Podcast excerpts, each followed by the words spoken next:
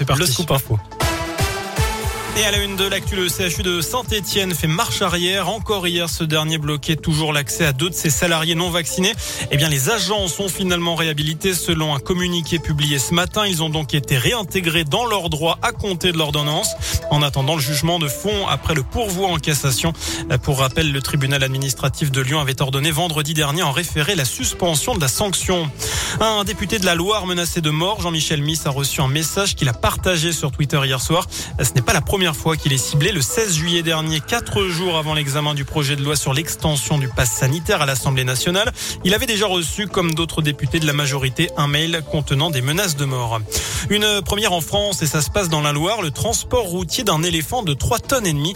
C'est l'entreprise Sian basée à Sainte-Croix-en-Jarret qui va assurer le transfert du pachyderme entre la Bretagne et le Limousin. Sian, spécialisé dans le transfert d'animaux sauvages entre zoos, avait déjà acheminé un ours polaire au Danemark. Et puis on reste chez nos amis les animaux avec cette macabre découverte en Haute-Loire. Le corps d'un jeune aigle royal a été retrouvé criblé de plomb par des militants de la Ligue de protection des oiseaux fin septembre. Le rapace, une espèce protégée, était né au printemps. Ses parents avaient construit leur habitat dans le massif du Mézinc, côté Ardèche. L'association a déposé plainte contre X.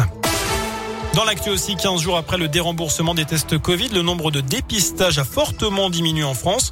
675 000 tests en moins en une semaine selon le ministère de la Santé. Un chiffre qui baisse partout parmi les 16-65 ans. Pour rappel, les tests ne sont plus pris en charge pour les personnes non vaccinées et dans certains cas très précis. La crise, quelle crise Total Énergie profite à plein de la flambée historique des prix de l'énergie notamment du gaz. Le groupe annonce un bénéfice net multiplié par 23 au troisième trimestre, 4,6 milliards de dollars.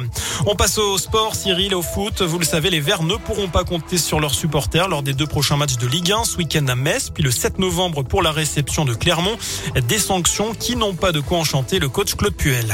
Je ne veux pas savoir euh, si elles sont justes ou injustes. Euh, c'est simplement que on va mettre, on n'aura pas de soutien et ça sera le cas également contre Clermont, euh, qui aurait pu être également une belle fête parce que je crois savoir qu'il y a beaucoup de supporters de Saint-Étienne à Clermont et que voilà, ça aurait été un partage et une ambiance et un support important pour les joueurs euh, contre Clermont. Je regrette bien sûr euh, cette situation. Mais je pense qu'on est quand même pas mal sanctionné.